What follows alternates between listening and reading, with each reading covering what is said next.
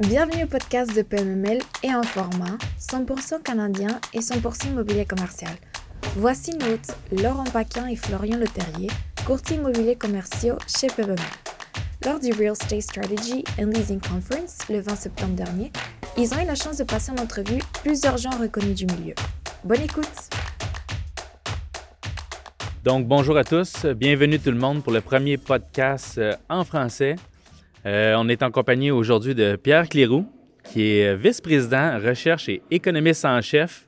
Il est chargé d'interpréter les grandes tendances et analyses économiques pour les intervenants clés, tout en évaluant leur impact sur les entreprises canadiennes, en particulier les PME.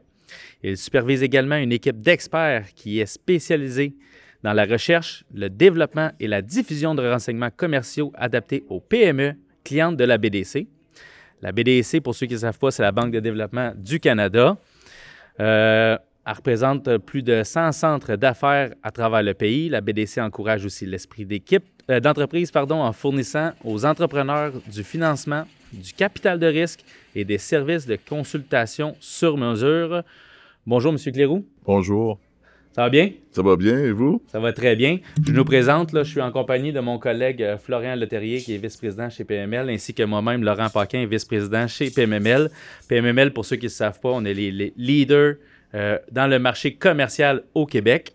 Je vais laisser mon collègue Florian débuter avec la première question. Merci Laurent. Bonjour M. Clérou. Euh, donc, le marché du Grand Montréal est en ébullition. La ville attire de plus en plus l'intérêt des entreprises nationales et internationales grâce aux nombreuses opportunités qu'elles offrent et sa qualité de vie exceptionnelle. Quelle est la situation actuelle de l'économie à Montréal et au Québec? En fait, la situation actuelle, elle est très bonne. Euh, depuis euh, les six premiers mois de l'année, on connaît une surchauffe même dans l'économie du Québec et de Montréal. On a un taux de chômage qui est très bas au Québec, 4,5% C'est le plus bas taux de chômage au Canada.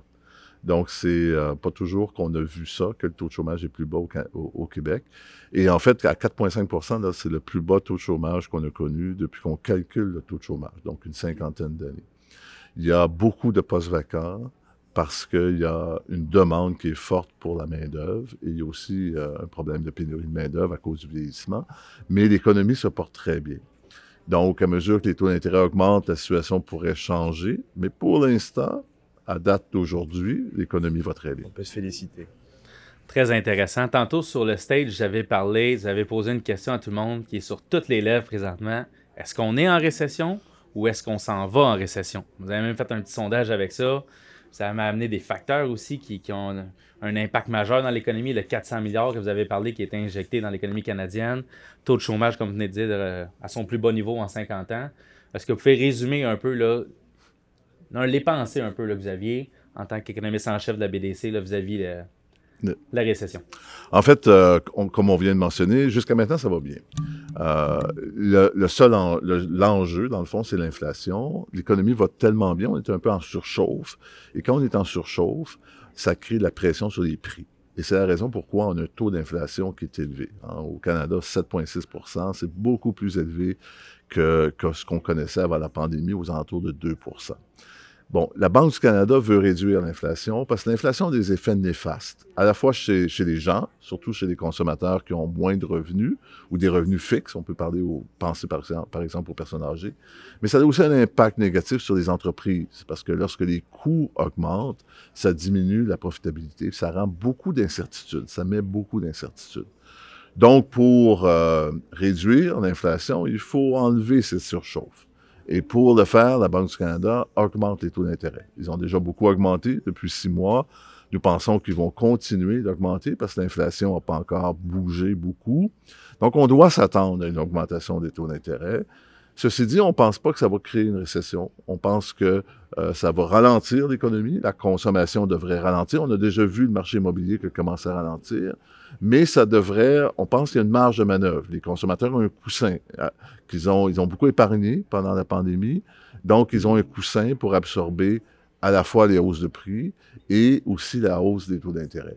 Donc, l'économie va ralentir au cours des 12 prochains mois on pense que ce sera plutôt un ralentissement, mais pas une récession. Comme en anglais, il y a une expression que j'aime bien, c'est un soft landing. Ça veut dire qu'on va atterrir doucement plutôt que d'avoir un, désastre ou une récession. Oui, parce qu'on a vu les analyses de la BDC qui disaient que dans un bon scénario, on serait à 1% de, d'inflation. Puis dans le, un scénario moins optimiste, on serait à moins 1%, ce qui est quand même moins payé, comme on montrait sur les slides tantôt, que ce qu'on a vécu en 2020 et en 2008, qui était à 5,2 et 2,9 de mémoire. Tout à fait, vous avez raison. Il n'y a pas, chez les économistes présentement, il y a beaucoup d'analyses qui se font, évidemment. Il y a, nous, notre position, c'est que ce sera une croissance modeste d'un pour cent. Il y a des économistes qui disent on aura une récession qui va être euh, pas très dure. Mais il y a comme un consensus qu'on n'aura pas une grosse récession. On ne, parle pas d'une récession comme on l'a connu en 2020, là, où est-ce que le taux de chômage monte. Euh, il y a 400 000 Québécois qui ont perdu leur emploi, 3 millions de Canadiens. On ne parle pas d'une récession comme ça. Si on avait une récession, et c'est pas notre scénario numéro un, euh, on pense que ce sera une récession qui sera faible, donc une petite décroissance pendant quelques trimestres. Puis juste une petite euh, mise à jour ici, le, but de, la Banque du Canada, c'est de ramener l'inflation à 2% Exactement. C'est de ramener une stabilité des prix. Donc, une inflation qui est aux alentours euh, de 2 à 3% Donc, parce que l'instabilité des prix, lorsque les prix augmentent trop rapidement, ça crée beaucoup d'incertitudes, beaucoup d'enjeux à long terme sur l'économie. Donc, le but de la banque, c'est d'augmenter des taux pour ralentir l'inflation, mais ce n'est pas évidemment de créer une récession. Bon, c'est pas une stratégie facile, hein, parce que quand on augmente les taux, ça prend de 6 à 8 mois avant de voir l'impact. Donc là, ils ont augmenté les taux rapidement. Il devrait avoir quelques hausses, mais je pense qu'on a pas mal terminé. Ils vont après ça probablement prendre une pause pour voir l'impact sur l'économie. Donc, ça devrait être suffisant pour ralentir les prix. Surtout qu'il y a deux autres facteurs qui nous aident. La guerre en Ukraine avait augmenté les prix, mais là, ça s'est stabilisé. Donc, de ce côté-là, par exemple, le prix des denrées alimentaires devrait se stabiliser, le prix de l'énergie aussi. Et les problèmes d'approvisionnement qu'on a connus depuis la pandémie ont aussi augmenté les prix. Et ça, ça devrait s'estomper. Ça commence à s'améliorer à mesure qu'on s'éloigne de la pandémie, l'approvisionnement mondial devrait revenir à la normale. Donc, on devrait avoir de l'aide pour réduire l'inflation et euh, donc ça devrait, au cours des 12 prochains mois, le niveau de prix devrait baisser. Je pense que l'inflation a déjà commencé à baisser, mais juste à cause du carburant, je ne me trompe pas. Vous avez tout à fait raison. Il y a eu au mois d'août une baisse de l'inflation, surtout à cause du prix de l'essence qui a commencé à diminuer. Donc la prochaine annonce devrait aussi montrer une baisse. On, devrait baisser tranquillement. Ça prend du temps quand même pour baisser l'inflation, mais ça, on s'en va dans la bonne direction. Je dirais que le pire est derrière nous. On s'en va maintenant vers un ralentissement du niveau des prix. Très intéressant. On a des prévisions qui sont plutôt rassurantes, donc tant mieux. Pardon. On en a parlé un petit peu euh, euh, précédemment lors euh, de, la session. on dit que les premiers trimestres se sont très bien passés. Quels sont les facteurs qui font que l'économie va bien pour les premiers trimestres? En fait, il y a trois facteurs. Le principal, c'est la consommation. La consommation a beaucoup augmenté. Au Québec, la consommation a augmenté de 8% l'an passé, même si on est en récession. Donc, la raison, c'est qu'il y a eu des programmes gouvernementaux qui étaient là pour aider les, gens qui ont perdu leur emploi. Donc, ça a beaucoup contribué à stimuler la consommation. Il y a eu aussi, euh, bon, un rebond du marché de l'emploi. On, le disait tantôt, il y a plus d'emplois, il y a plus de Québécois qui travaillent aujourd'hui qu'avant la pandémie. Donc, les gens ont plus d'argent. Et les salaires ont augmenté. Les salaires au Québec ont augmenté de 8,4% au cours des 12 derniers mois. Donc, les gens ont plus de salaire, ils ont plus pour dépenser. Donc, première raison, la plus importante, c'est la consommation qui a vraiment stimulé la croissance. Il y a deux autres raisons. Il y a euh, les matières de base, les, commodités, comme on dit en, anglais, qui ont, le prix des commodités a beaucoup augmenté. Et ça, ça favorise le Québec et le Canada parce qu'on en produit beaucoup. Au Québec, on produit du bois, on produit de l'aluminium. Au Canada, évidemment, on produit du gaz, du pétrole, beaucoup de blé tous ces prix-là ont augmenté à cause de la guerre en Ukraine, ce qui a favorisé le Canada et le Québec. Finalement, les, investissements des entreprises ont aussi augmenté au cours de cette période et ça a fait en sorte que ça a contribué à la croissance. Donc, ces trois facteurs expliquent la bonne performance de l'économie du Québec et du Canada pour les six premiers mois de l'année. Parfait, en espérant que ça se poursuive. On est confiant. Très intéressant. Euh, Tantôt, vous parliez là, que le but, j'ai vu sur vos slides, c'était d'atteindre le 4% du taux directeur. Il reste deux hausses de taux encore cette année? Bien, en fait, ça, c'est, ça, c'est nos prévisions à nous. Ouais. Je suis pas dans le secret des dieux de la Banque du Canada, mais notre prévision à nous, c'est qu'il y aura probablement deux autres hausses qui vont être moins importantes d'ici la fin de l'année. Parce que l'inflation demeure élevée, Ouais. donc la banque va continuer d'augmenter les taux d'intérêt. Faut se souvenir aussi que les taux d'intérêt, ils ont beaucoup augmenté, mais ils demeurent assez bas. Hein? Le taux directeur là, est à 3,25. Euh, c'est bas. Si on regarde d'un- d'une perspective historique, là, c'est encore plus bas que le taux directeur en 2007, avant la récession de 2008. C'est beaucoup plus bas que les années 90. Donc, il y a encore une marge de manœuvre. Il y a encore une, euh, on peut encore augmenter le taux sans tuer l'économie, on pense. Oui, puis là, vous dites, est-ce que vous pensez, on est à 3,25, est-ce que vous pensez que c'est dans les deux prochaines hausses qu'on va atteindre le 4 ou ça va, on va y aller sur les premiers, deuxième trimestres qu'on va l'atteindre? Probablement que dans d'ici Noël, le taux directeur sera probablement à 4 Très intéressant. Doit-on s'attendre à une croissance? Est-ce que la croissance se maintienne dans la région métropolitaine? Je pense que oui. Euh, les facteurs sont là pour, euh, pour, pour la croissance. On a des secteurs qui sont très dynamiques, le secteur euh, de technologie. Vous savez, Montréal est un des hubs nord- nord-américains au niveau de la technologie. C'est un secteur qui a une croissance euh, encore très, très forte. hein. C'est le secteur qui a le plus de croissance dans l'économie. Et il n'y a pas de raison de penser que ça va diminuer. Euh, même que avec la pénurie de main-d'œuvre, on s'attend que les gens vont investir davantage en technologie, donc ça devrait aider, ça devrait supporter la croissance à Montréal.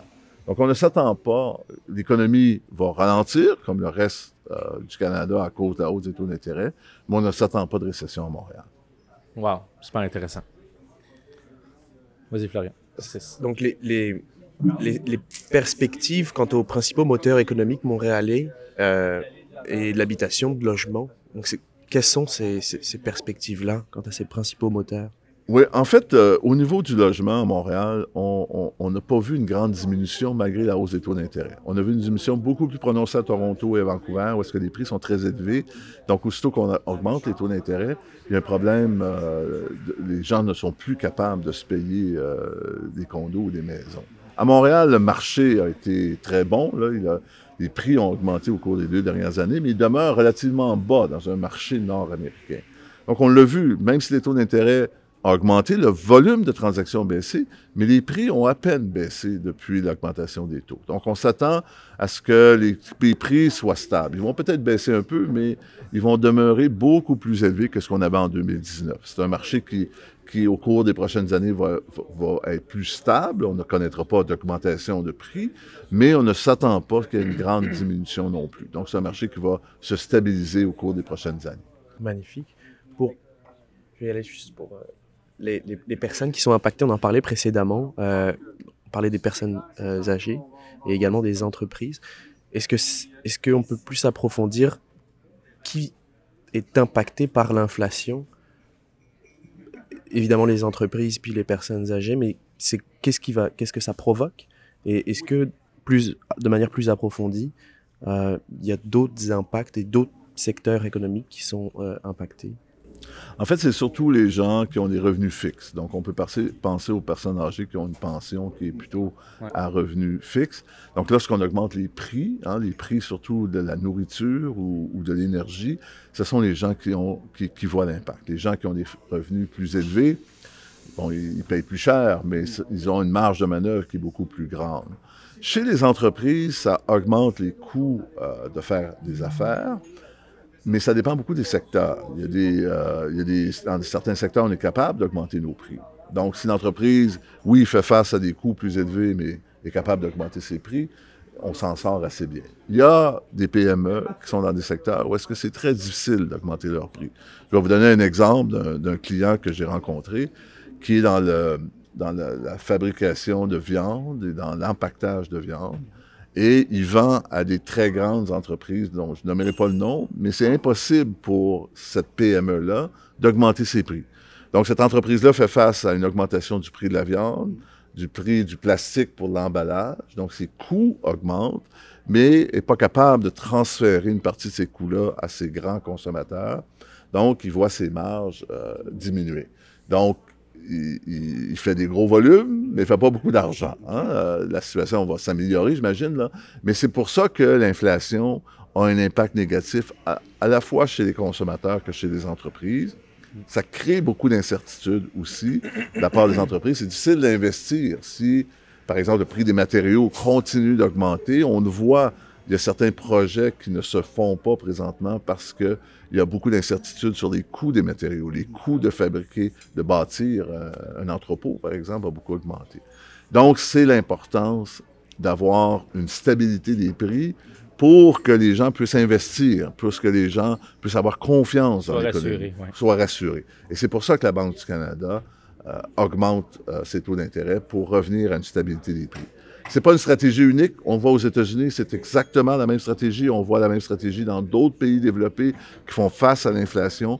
On augmente aussi les taux d'intérêt pour stabiliser l'économie. Super intéressant. Fait que si on récapitule, le marché québécois, au niveau du taux de chô- chômage, on est les plus beaux au Canada. Notre euh, surchauffe immobilière qu'on pourrait parler est probablement la moins dangereuse au Canada. Je pense que le Québec est en très bonne posture. Comme vous dites, les prix vont peut-être à peine être effleurés, les prix de tout ce qui est lié à l'immobilier. Puis, euh, somme toute, le, Québec est très bien placé, très bien positionné. Il y a encore beaucoup de gros joueurs qu'on voit qui viennent investir au Québec. Je pense qu'il y a beaucoup d'avenir pour le Québec, beaucoup de matières premières aussi. Fait peut-être un petit mot de la fin là-dessus pour vous. Mais je pense que vous avez bien résumé. Je pense que la situation au Québec, euh, la, la situation économique, on a eu un premier six mois euh, très, très bon. L'économie va ralentir à mesure que les taux d'intérêt augmentent, mais on ne s'attend pas à une récession. On pense plutôt que ce sera un ralentissement économique, plus de stabilité au niveau d'immobilier. On a connu deux années là presque folles. hein. Les prix ont augmenté de 40 Incroyable. donc, les deux prochaines années vont être beaucoup plus stables. Les volumes de, le volume de trans- de transactions sont plus bas et les prix vont se stabiliser aussi. Euh, Peut-être une petite baisse, pas une grande baisse, mais les prix ne vont pas augmenter dans le contexte de l'augmentation des taux d'intérêt. Super intéressant. Je vous remercie. Merci Florian. Merci Laurent. Merci beaucoup. Merci, M. Clérou. Puis là-dessus, je vous souhaite une très belle journée. Merci d'avoir été des nôtres. Puis continuez de suivre nos podcasts. On va en sortir régulièrement avec euh, des, des panélistes incroyables comme ça, avec du contenu aussi euh, toujours très enrichissant. Merci.